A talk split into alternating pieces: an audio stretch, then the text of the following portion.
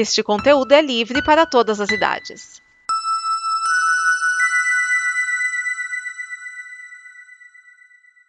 Obrigado por dar play neste programa.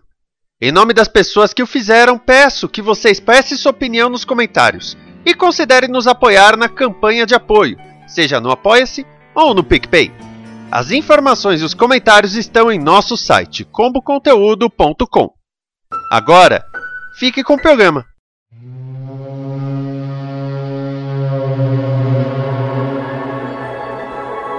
Este é o Fala Sério, o programa antenado no presente, passado e futuro da televisão. E hoje nós temos Cláudio Dragão Dourado, Márcio Neves e Vinícius Schiavini para falar sobre a temporada 2 de The Mandalorian.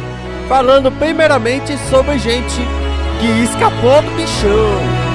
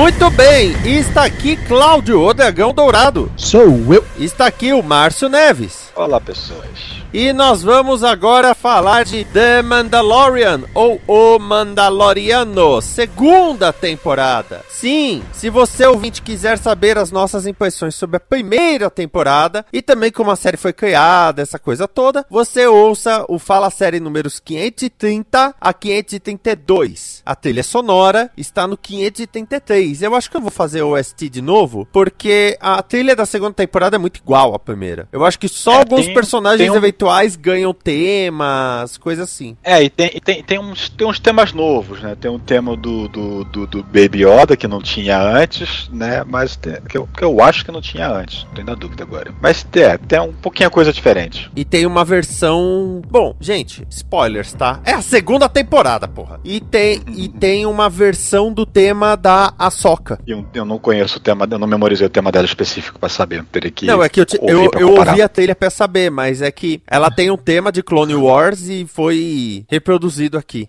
Então, eu, eu vou falar que eu não lembro, porque eu, eu maratonei Clone Wars depois que eu vi a segunda temporada de Mandaloriano, então. É, eu, eu, fui, eu, fui, eu fui nessa também. eu, vi, eu vi tudo depois que a segunda temporada já tinha acabado.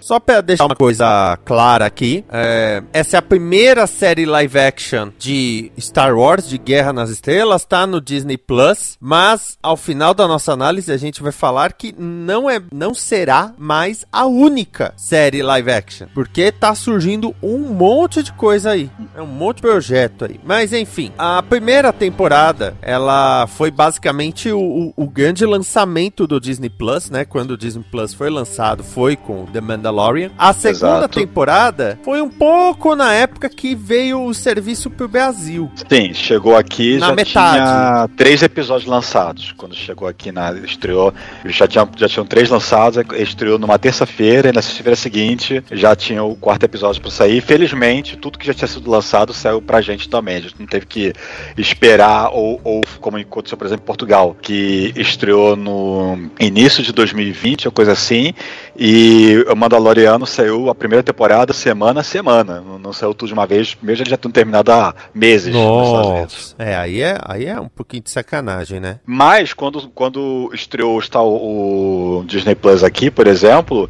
a série do a sétima temporada do Clone Wars saiu um episódio por semana, com atraso, mas saiu. Já tinha terminado há tempos também nos Estados Unidos. Na... Mas felizmente não foi o que aconteceu com o Mandaloriano, segunda temporada. Graças a Deus. E na época foi interessante porque o Disney Plus veio para o Brasil num, num bundle com o Globoplay. Então a... Teve vários. Né? É, ah, não, bundle foi o Globoplay, mas teve vários outros que deram assinaturas aí, cortesias do Disney Plus também. E, não, e pior que quando eu assinei, eu assinei antes de saírem esses bundles, porque ficou um tempo só o pré-cadastro, pré. pra você fazer com um ano, é, só as anuais. Eu fiz nessa. É. Por, por quê? Porque eu resolvi dar assinatura de presente de Natal pra família. Aí eu não teria comprado outros presentes de Natal. É, eu, na verdade, eu acabei me dando bem nesse sentido, porque eu esperei, foi anunciado esse bundle aí, aí eu assinei o bundle e saiu, primeiro, saiu muito mais em conta do que se eu acabasse assinando os dois serviços. E, uhum. na época, o Globoplay tinha muito mais oferta de série do que a Disney. A Disney já tá correndo aí, já tem bastante produção. Mas quando começou, tava ainda meio, meio complicadinha. Mas o, o que eu ia comentar que eu achei interessante é que a Globo exibiu no lugar do Tela Quente os dois primeiros episódios de Mandalorian e aí o primeiro de As Five, que é do Globoplay. Mas foi interessante isso, né? Eles passaram os dois primeiros de Mandalorian sem corte e sem transição entre um episódio e outro. Não teve, por exemplo, ó, esse foi o fim do episódio 1. Acabou o primeiro episódio que ele encontra o bebê Yoda, vai pro intervalo e quando volta, volta já o, o segundo episódio rolando. Tá, então não teve a, a sequência de encerramento com aquelas maravilhosas é, artes né, conceituais do episódio e possivelmente não teve o previously no, no início do, do segundo. Não, mas teve as artes no final do segundo. Aí teve, teve as artes. E assim, isso pegou muita gente. Segundo pesquisas, muita gente procurou assinar o bundle, porque a Globo tava só anunciando o bundle, porque se fascinou com o The Mandalorian e com razão, né? A gente falou aqui nos outros programas que a série é boa. A série é muito boa. Boa é apelido, cara. Ela é ótima. A primeira temporada terminou com o Mandaloriano. É, ele meio que ganha uma missão, que é levar a criança, que até então a gente chamava de bebê Yoda, para os Jedi. E é interessante que é falado que os Mandalorianos e os Jedi não, não, não se dão muito bem. Mas eu diria que a temporada inteira é por conta dessa missão, né? Os capítulos sim. 9 a 16, no caso. É, sim. É, é, assim, é, dá aquela quebra no antepenúltimo, né? Por causa do, do quando ele vai naquele planeta lá né, do, do Templo Jedi, mas é basicamente isso. Sim. No elenco principal, Pedro Pascal, que é o Mandaloriano, né? Quer dizer, às vezes. Assim, ele apareceu em mais cenas essa temporada, pelo menos. É. assim, dá pra dizer que ele estava presente mais vezes.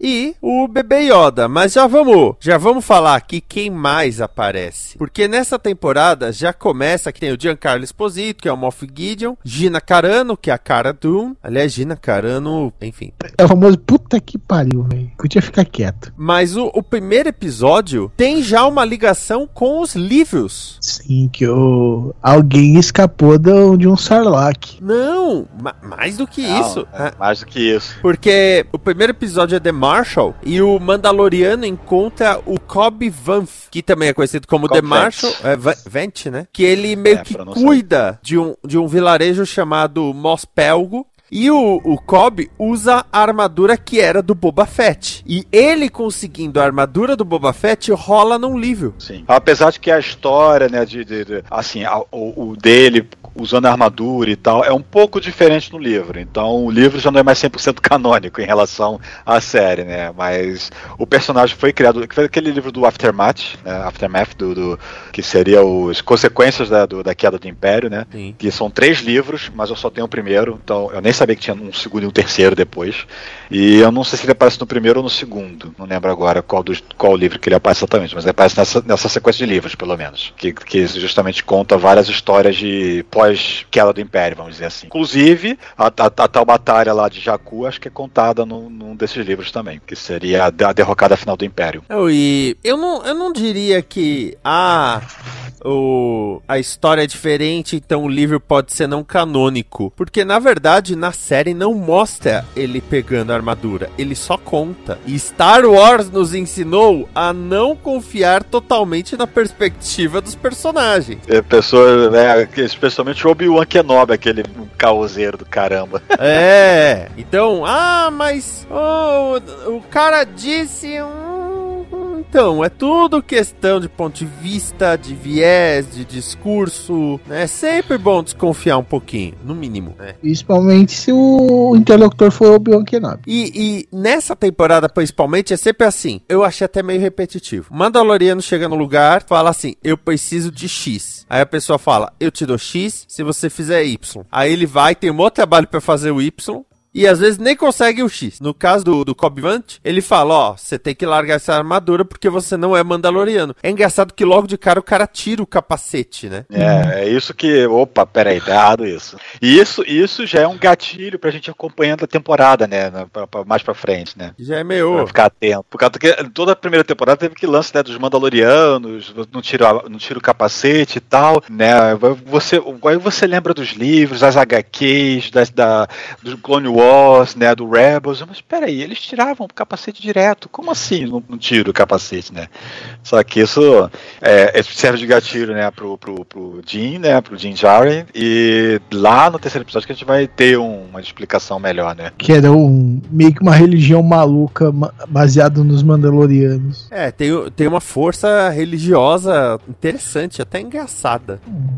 É, eu, eu, vou ficar com engraçada mesmo. Acho que é o melhor termo. Porque é uma religião baseado numa região, numa guerra, num. Um povo guerreiro. É. Que, que explodiu o próprio planeta ou parte dele. nesse ponto, mas, né, eles mesmos admitem. É, então, a gente briga muito entre nós. É. E, bom, a armadura é do Boba Fett, mas o mais interessante, como o Dragão já até falou, é que nós temos o Boba Fett. Hum, joga no, primeiro, no final do primeiro episódio, lá, das caras. E quando ele aparece, você fica meio, pera, é, porque no Retorno de Jedi ele cai no Sarlacc. Sim, mas ah, meio que já é de conhecimento popular, popular mesmo quem não tenha lido HQs, livros, nem nada assim, né? Meio que já sabia, pelo menos no universo expandido, que agora é Legends, né? De que o Boba Fett tinha escapado de Sarlacc, né? E tal. Tem várias histórias contando esse feito aí. Inclusive, no próprio Aftermath, né, que, que só mostrava, aí não, só mostrava, na verdade, o Aftermath não, não conta muito não, porque não fala nada sobre o Boba Fett, ele fala mais sobre o Cobb Vent achando, ou obtendo a armadura, né, que ele, que ele encontra ela e, e passa a usar. Que poderia ser um, uma regurgitação,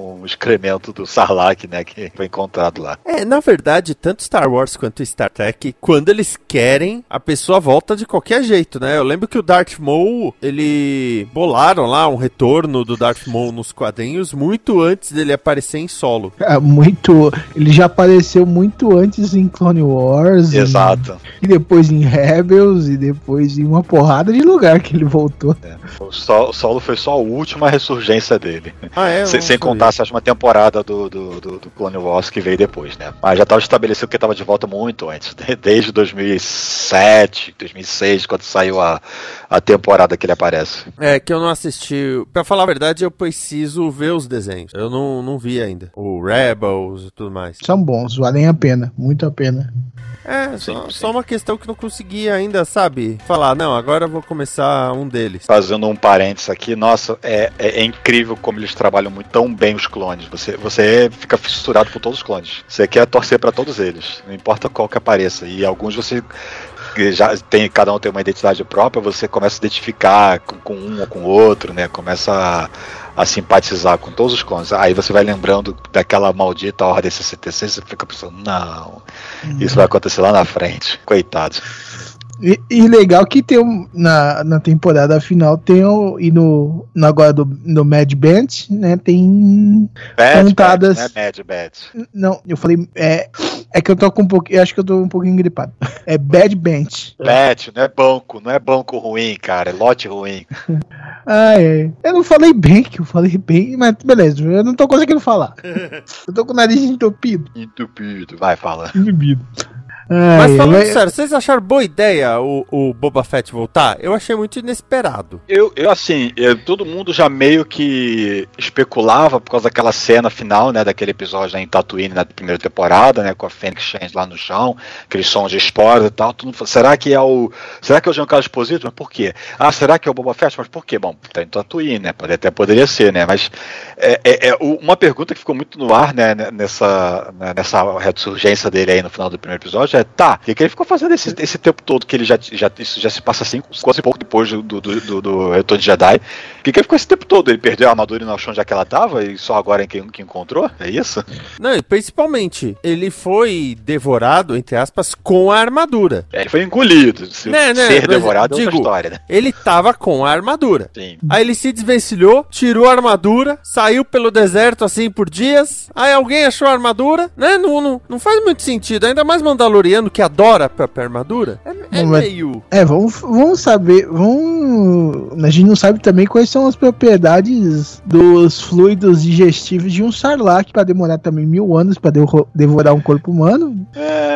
É, sei lá, de repente tava, tava ácido, ele, ele largou é... a armadura e se perdeu da armadura, desmaiou e foi encontrado e deixaram a armadura para trás, vai saber. Ou, ou também. Ou ele desmaiou e os Jawas chegaram, destriparam ele, tiraram as roupas dele, fugiram, foram embora e ele cadê minha, minha, minha armadura? É. Ou ele ficou doidão de ácido estomacal de Sarlacc e saiu peladão pelo deserto até cair em si. É.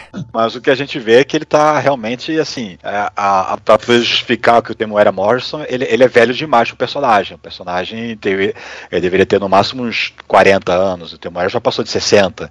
Então ele tem aquele monte de, de cicatriz, como se fosse de queimadura de ácido, uma coisa assim no rosto, né? Meio que pra, pra dizer que fosse a consequência do, do, do, do estômago do Sarlacc aquilo. Uhum. Derreteu a pele, né? Que ele era para ser um pouco mais novo que a Ahsoka, por exemplo. Sim, sim. Porque é, na série a Ahsoka até meio que dá uma treinada nele. Né? Boba? É, é não, ele não, acho que ele nunca contracena a Ahsoka com o Boba. Ele não se infiltra num, num grupo de padawans. Mas ela não tá lá. Não, padawans não, né? Muito menos padawans, não.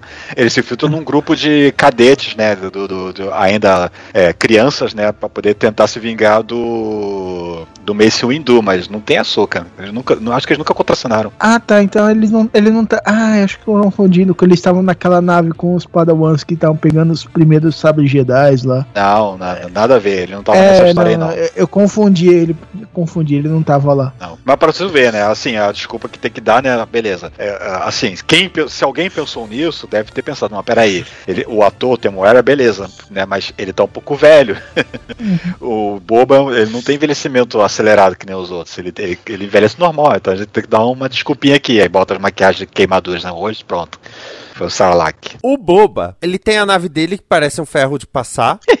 e essa nave tinha o nome de Slave One. E agora ela é vendida como Boba Fett's Ship. Sim, nos brinquedos sim, mas tecnicamente tem um site que é, seria assim um, um pouco oficial, né, da, do Star Wars, e o nome dela ainda é Slave One. Só que é aquela coisa, quem é que conhece esse nome Slave One? É só os dos mais fãs mesmo, e esse nome não foi tirado do, do cânone, né? Ele só não tá na caixa, na capa lá da, da, dos brinquedos, né?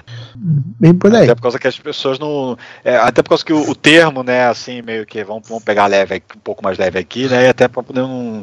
Né, por causa que o, o Boba Fett não é exatamente um, um, uma pessoa amigável, né? Para poder ficar sentido com um nome desse, né? Uhum. Mas sim, é, em termos de marketing e tal, esse nome não vai aparecer mais, mas em tese ela ainda se chama Slave One. É, eu entendo não usarem o nome.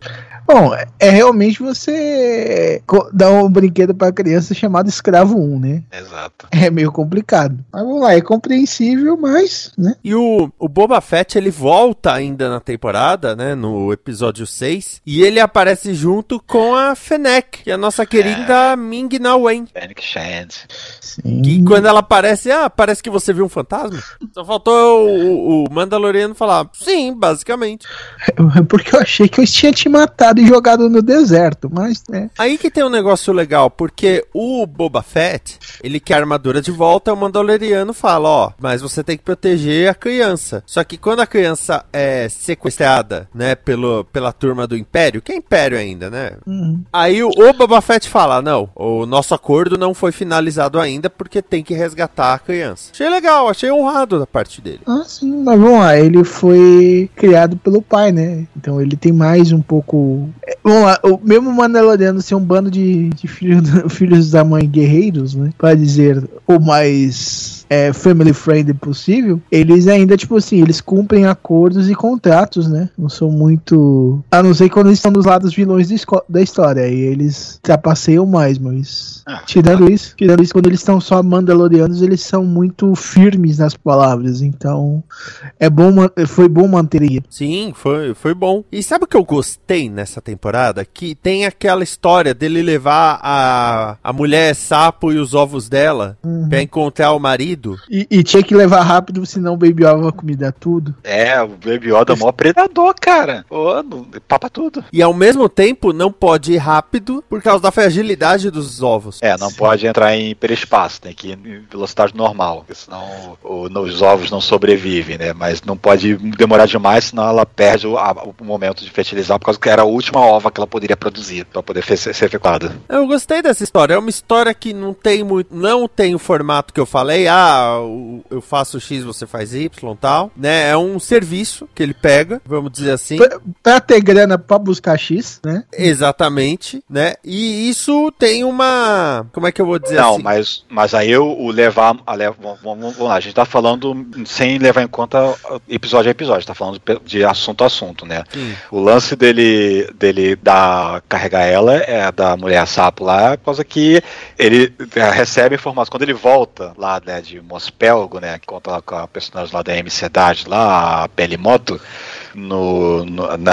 jogando é, lá com aquele senhor Mandíbula, doutor Mandíbulas, só podia ser mesmo um episódio dirigido pelo Peyton Reed, né, o diretor do, do, do Homem-Formiga, para poder ter um, um, Detalhe, detalhe, o homem, os doutor Mandíbulas e a Mulher Sapo estão naquela cantina na primeira temporada, quando ele entra lá. Estão lá no balcão, cada um de um lado, fazendo suas coisas. Se você for lá reassistir, eles estão lá. Mas mesmo assim, né, é, que ele tem aquela informação de que tem um contato que viu Mandalorianos em tal lugar, né? E esse lugar que ele, que ele vai é justamente onde ele vai dar essa carona, né? Fazer esse frete para poder levar a, a sapinha até lá, para poder ter, receber a informação lá dos Mandalorianos que, que foram avistados. Mas isso gera um outro lance que é da do planeta gelado, os monstros que tem lá, né? É, isso eu achei bem legal, porque não tem aquilo, ah, você precisa resgatar a mulher sapo pra ter a informação. Não, ele tava levando a mulher sapo em troca da informação e outras coisas aconteceram. Porque... Sim, a gente vê um, um, tipo um cotidiano da Nova República, né? Assim, né? Da, é... A famosa patrulha aí, encosta aí, cadê, cadê, cadê documentos? e porque no primeiro episódio, ah, eu devolvo a, armadura se você me ajudar a matar o bicho que tá destruindo tudo. Nesse caso, o bicho não tem a ver com a missão em troca do, do X. É, a, a missão. É, foi uma missão do tipo, ah, me faz isso que eu te dou aquilo. Muito como a primeira temporada, né? Que é justamente o primeiro é, ah, me ajuda a matar o monstro que eu te ajudo a armadura. O segundo, ah, dá a carona que a gente fala de Mandalorianos. No terceiro também tem essa coisa de faz isso, me ajuda aquilo. Na quarta também no quarto episódio também. E no quinto episódio também. Então, nesse